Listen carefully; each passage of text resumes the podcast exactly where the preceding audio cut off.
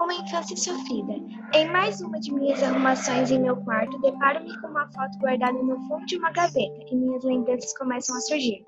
De quando me mudei para Meleiro, para a cidade de Renascença, Paraná, para tentar melhores condições de vida.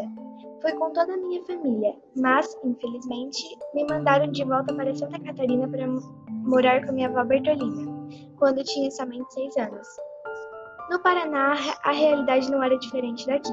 Havia pouco trabalho, meus irmãos eram pequenos e meu pai sozinho tentava sustentar a casa, até que minha mãe adoeceu por causa do clima. A decisão de voltar foi inevitável.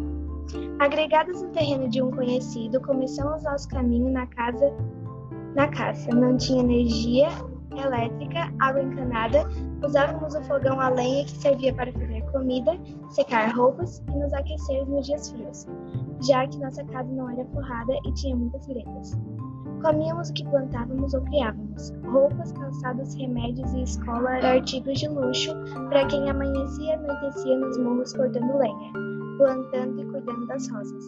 Uma infância sofrida de trabalho pesado e contínuo e muitas agressões físicas e psicológicas. Minha mãe não era fácil. Meu parceiro de trabalho, meu protetor e meu pai me ensinou a trabalhar, ser forte e enfrentar as dificuldades da vida.